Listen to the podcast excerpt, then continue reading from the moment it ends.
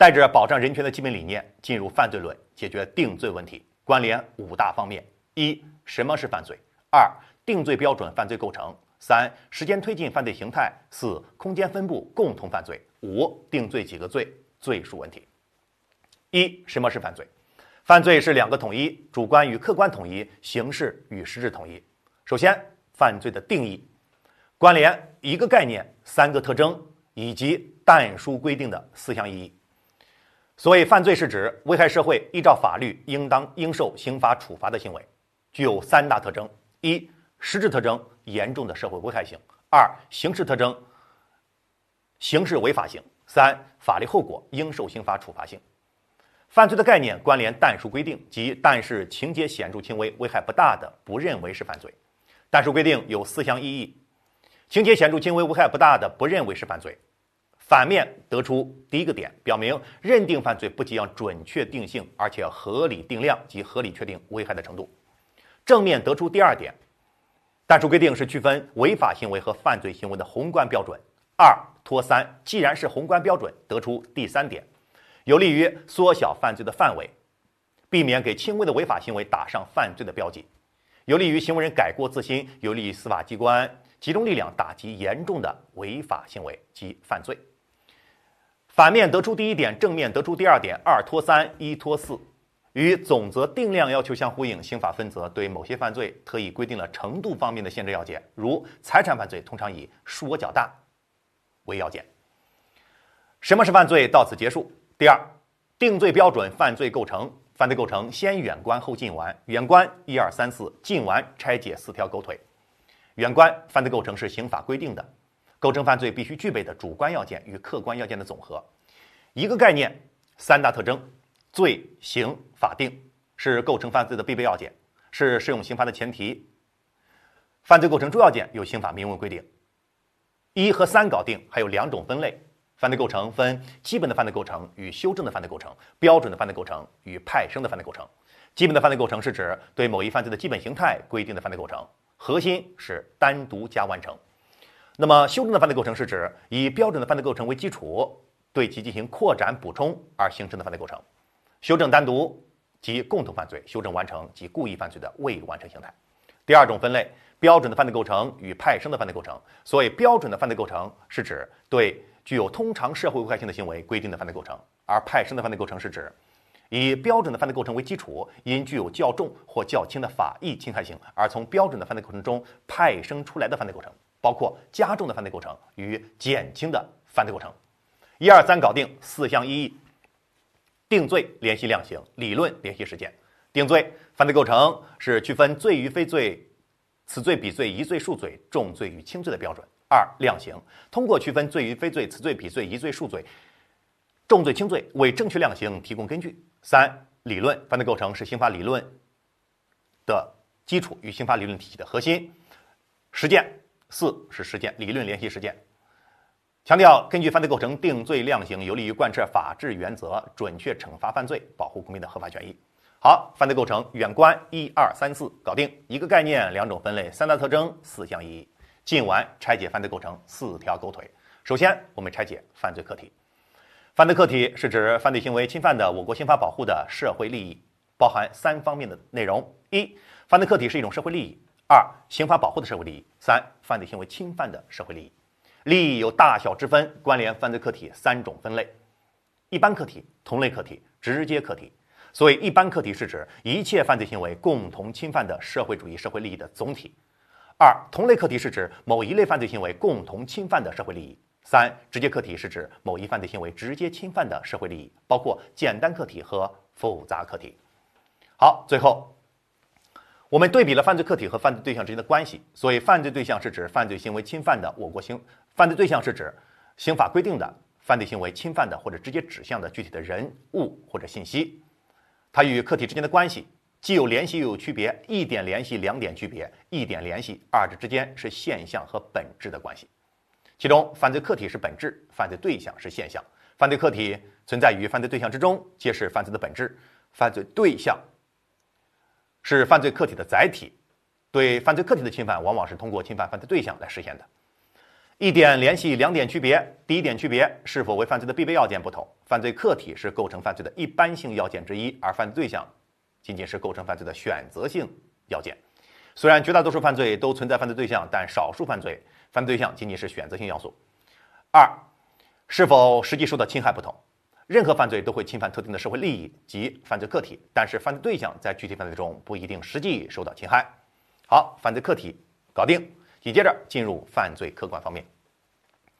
所以，犯罪客观方面是指刑法规定的说明犯罪活动外在表现的诸客观事实，具体包括一、危害行为；二、犯罪对象；三、危害结果；四、因果关系；五、时间、地点和方法。危害行为一个概念，三大特征，两种形式，一二三。一个概念，危害行为两个统一，是行为人在意识支配之下所实施的危害社会并被刑法所禁止的身体活动。身体活动推导出有体性，危害行为是人的身体活动，包括积极的活动与消极的活动。正面表达结束，反面无行为即无犯罪，无行为即无刑罚，禁止处罚思想。那么第二，有意性，危害行为是人的意识支配的产物和表现，不受意识支配的行为不是危害行为。身体受到强制下形成的动作，不可抗力下形成的动作，无意识的动作都不是危害行为。三有害性，危害行为侵犯的是社会利益，这是它的实质特征。一个概念，三大特征，关联两种形式，包括作为和不作为。作为是积极的行为，行为人以积极的身体活动实施某种被刑法所禁止的行为。从表现形式看，作为是积极的身体动作。从违反的法律规范性质看，作为直接违反的是某种禁止性罪行规范。第二，不作为，不作为是消极的行为，即消极的不履行法律的义务而危害社会的行为。从表现形式看，不作为是消极的身体动作。从违反的法律规范性质看，不作为直接违反的是命令性规范，而不作为又可以分为纯正不作为和不纯正不作为。所谓纯正不作为，是指行为人。因不作为构成了法定犯罪行为本身就是不作为的犯罪，其纯正性体现在人的行为形式与法定的犯罪行为形式相一致；而不纯正不作为是指行为人以不作为构成了法定犯罪行为本身应是作为的犯罪，其不纯正性体现在人的行为形式与法定的犯罪行为形式不一致。搞定行为以后，不管是纯正不作为还是不纯正不作为，其成立条件都有四项：一应为，二能为，三不为。应为是指行为人负有某种特定义务，义务来自四个方面：先前有法律职务，先前那即先前行为具有造成某种危害结果的危险，负有防止其发生的义务；法律法律的明文规定，还有法律地位、法律行为的要求。第三，职务行为人的职务职业啊职务要求的义务。那么第二，能为行为人有能力履行特定义务；三不为行为人没有履行特定义务，造成或者可能造成危害结果。注意，不管是作为还是不作为。它和故意和过失没有对应关系，两种类型都能构成故意犯罪或者过失犯罪。好，危害行为到此结束。那么犯罪对象前面和客体已经讲过，三是危害结果。所谓危害结果是指危害行为对犯罪直接客体造成的实际损害与现实危险状态。危害行为包含着以下五种类型：成观众表现一。以是否属于构成要件为标准，可以分为构成要件结果与非构成要件结果。二，关以关联方式为标准，可以分为直接结果与间接结果。三，重以严重程度为标准，可以分为标准的犯罪构成结果与派生的犯罪构成结果。四，以表现形式为标准，可以分为实害结果与危险结果。五，现以现象形态为标准，可以分为物质性结果与非物质性结果。一个概念，五种分类，危害结果关联五大意义。其中，实害结果有三项，危险结果有两项。实害结果是某些犯罪的成立要件，二是某些犯罪加重法定刑的适用条件，三是某些犯罪的既遂条件。那危险结果有两种，一是某些犯罪的成立条件，二是某些犯罪的既遂条件。一行为，二对象，三结果，全部讲完。紧接着第四项即因果关系。一个概念，四大特征。因果关系是指危害行为和危害结果之间一种客观的引起和被引起的关系，其特征包括一客观性、二相对性、三必然性、四复杂性。客观性，危害行为与危害结果是一种不以人的意志为转移的客观存在；二相对性，危害行为与危害结果研究危害行为与危害结果之间的因果关系是为了解决刑事责任的问题，因此应当抽取出危害行为与危害结果这种现象，研究二者之间引起和被引起的关系。三、必然性危害行为与危害结果这对现象之间包含着内在的必然的合乎规律的引起和被引起的关系，这是因果关系的主要和基本形式。四、复杂性在某些场合，因果关系具有复杂性特征，表现为一因多果或一果多因。好，因果关系具体判断规则没有介入因素直接肯定因果关系，有介入因素判断介入因素正常异常，正常不中断，异常看作用，作用大中断，作用小不中断，作用相当，多因一果。正常异常如何判断？自然时间看概率，社会时间看评价。最后，客观方面还包含着时间、地点和方法，不重要。如果影响定罪，即为构成要件；如果不影响定罪，但影响量刑，即为量刑情节；如果既不影响定罪，也不影响量刑，即与犯罪构成无关。客体结束，客观方面结束。三、进入犯罪主体。犯罪主体包括自然人和单位，影响自然人主体资格的包括刑事责任年龄和刑事责任能力。刑事责任年龄是实施危害行为依法承担刑事责任必须达到的年龄。我国采取四分法：一、完全不负刑事责任年龄阶段，是指小于十二周岁；二、相对负刑事责任年龄阶段包括两种：已满十二不满十四，故意杀人、故意伤害致人死亡或者以特别残忍手段致人重伤造成严重残疾，情节恶劣，经最高人民法院核准追诉的，应当负刑事责任；二、已满十四不满十六周岁的人。犯故意杀人、故意伤害致人重伤、死亡、强奸、抢劫、贩卖毒品、放火、爆炸、投放危险物质罪的，投放危险物质的，应当负刑事责任。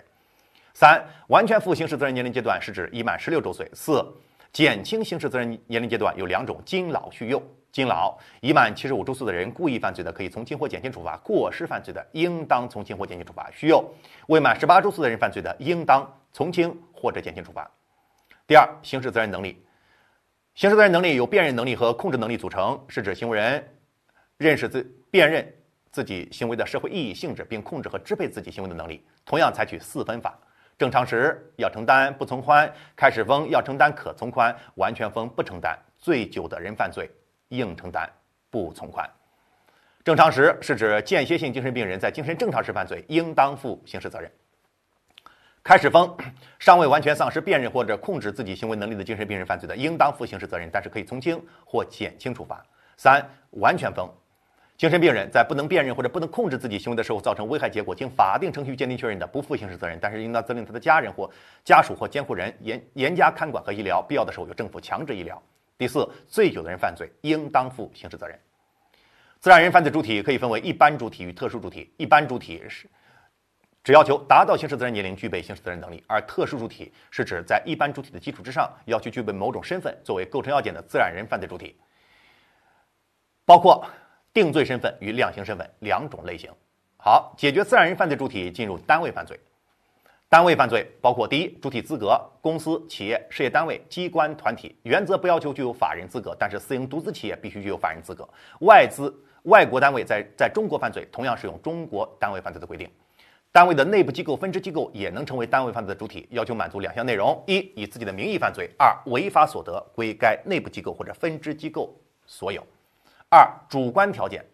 要体现单位意志，为了单位利益，可以单位集体决定或者单位的大多数成员做出决定。当然，单位负责人为了单位利益做出决定也可以。那么，单位犯罪既可以构成故意犯罪，也能构成过失犯罪；既能构成作为犯罪，也能构成不作为犯罪。但是，三单位犯罪必须要有法律的明文规定，法律没有规定，只能追究相关自然人的责任。四单位犯罪的处罚原则双法，例外单法，无论如何都要惩罚自然人。最后，单位形式的变更，单位若合并，追究原单位；单位如果死掉了。只能追究相关自然人单位的司法三消一破产吊销注销撤销或者破产。好，单位犯罪原则上不区分主犯和从犯，但是当两个单位构成共同犯罪的时候，必须区分主犯和从犯。犯罪主体结束以后，紧接着进入犯罪主观方面。犯罪主观方面是指行为人对其危害行为及危害结果所持有的心理态度。我们主观方面包括故意过失、目的、动机。故意过失被称为叫罪过。有罪过就存在着对应的无罪过，无罪过事件当然不构成犯罪，包括不可抗力和意外事件，是指行为在客观上造成危害结果，但主观上不是出于故意或过失，而是由于不能抗拒或者不能预见的原因所引起的。可以拆出其特征：一、行为在客观上造成损害结果；二、主观上没有故意或过失；三、造成结果的原因是由于不能抗拒或者不能预见的原因所引起的。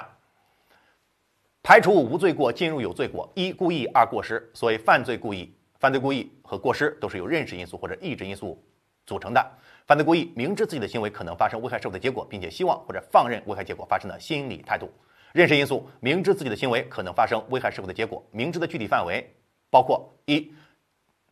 对行为结果以及他们之间因果关系这种客观事实的认识；二，对行为结果具有社会危害性的认识；二，除此之外，第二点，意志因素，行为人希望或者放任危害结果的发生，其中希望危害结果发生是直接故意，放任危害结果发生是间接故意。直接故意，明知自己的行为可能发生危害社会的结果，并且希望危害结果发生的心理态度。这里的希望是指对危害结果的发生持有积极追求的心理态度。二、间接故意，明知自己的行为可能发生危害社会的结果，并且放任危害结果发生的心理态度。这里的放任是指对危害结果既不积极追求，也不设法避免，而是听之任之，任其发展的心理态度。间接故意有三种类型：一正一反一常见。正为了追求某种犯罪目的或意图而放任另一危害结果发生；反为了追求某种非犯罪目的或意图而放任危害结果发生。常见突发性故意中不计后果放任危害结果发生。好，故意到此结束。结束故意对比直接故意和间接故意，相同点认识因素相同，主观上都是明知自己的行为可能发生危害社会的结果。二意志因素相同，二者都不反对排斥危害结果发生。不同点有三点：认识因素不同，意志因素不同，结果要求不同。认识因素不同，直接故意可以认识到结果发生的必然性或可能性，而间接故意只能认识到结果发生的可能性。如果认识到结果发生的必然性依然实施，则属于直接故意。二、意志因素不同，直接故意是希望危害结果发生，间接故意是放任危害结果发生。三、结果要求不同，在直接故意的场合，即使没有发生特定的危害结果，也能追究其预备或者未遂的刑事责任；在间接故意的场合，如果没有发生特定的危害结果，则不成立犯罪。搞定以后，开始进入犯罪过失。犯罪过失讨论犯罪过失的概念、二特征、三犯罪过失的两种类型。所以，犯罪过失是指行为人应当预见自己的行为可能发生危害社会的结果，因为疏大意没有预见或者已经预见而轻信能够避免，以致发生危害结果的心理态度。犯罪过失有两大特征：一、没有犯罪故意；二、没有保持必要小心谨慎的心理态度。没有犯罪故意是指行为人对危害结果的发生既没有希望也没有放任的心理态度。如果主观上具有故意，则成立故意罪，排斥过失罪。第二，没有保持必要小心谨慎的心理态度，这表明存在犯罪过失分两种：第一，疏忽大意；第二，过于自信。那么，疏忽大意，行为人应当预见自己的行为可能发生危害社会的结果，但因为马虎大意，没有预见，以至于对应当预见且能够预见的危害结果没有预见。那么，第二呢，是过于自信，过于自信，行为人过于轻率，过于自信。极端轻率、过于自信，以至于对已经预见的危害结果，在应当避免且能够避免的情况下，竟然没有能够避免。好，紧接着我们犯罪过失有两种类型，两种类型，那就是疏大意的过失和过于自信的过失。这块儿跟概念保持一致。那我们犯罪过失分为疏大意和过于自信。讲完之后呢，我们当然要对比各种罪过形式，其中直接故意和间接故意已然对比。第二，间接故意跟过于自信，首先认识因素不同。二意志因素不同，认识因素直接故意、间接故意是明知自己的行为可能发生危害社会的结果，而过于自信的过失是已经预见自己的行为可能发生危害结果。由此可见，间接故意的行为人认识因素明显高于过于自信的行为人。第二，意志因素不同，间接故意是放任危害结果的发生，而过于自信呢是避免排斥危害结果发生的心理态度。除此之外，我们还对比了疏忽大意跟意外事件之间的区别，关键看。对危害结果的发生有无预见到的可能性？如果有，则属于疏忽大意；如果无，则属于意外事件。好，以上对比我们结束过之后，那紧接着与故意犯罪相关联，讨论了刑法上的认识错误问题，包括法律认识错误与事实认识错误。法律认识错误是指行为人对自己行为的法律性质发生误解，具体包括假想犯罪、假想非罪，以及对自己行为的罪名和罪行轻重发生误解三种类型。而事实错误是指行为人对自己行为的与行为有关的事实状况产生不正确的理解，包括客体错误、对象错误、手段错误、打击错误与因果关系错误。所谓客体错误是指行为人欲侵犯的对象与实际侵犯的对象在法律性质上不同，而对象错误是在法律性质上相同。打击错误是指行为人欲打击的目标与实际打击的目标出现偏差，手段错误是指行为人对犯罪手段发生误用。因果关系错误是指行为人对危害行为与危害结果之间的因果关系状况发生误解，而因果关系错误包含着三种类型：一正一反一补充。正行为造成了预定的危害结果，但误以为没有造成该结果；二反行为没有造成预定的危害结果，但误以为造成该结果；三常见知道危害行为造成预定的危害结果，但对造成结果的原因有误解。好，由此我们犯罪主观方面到此结束。结束以后，整个犯罪构成四个要件全部结束。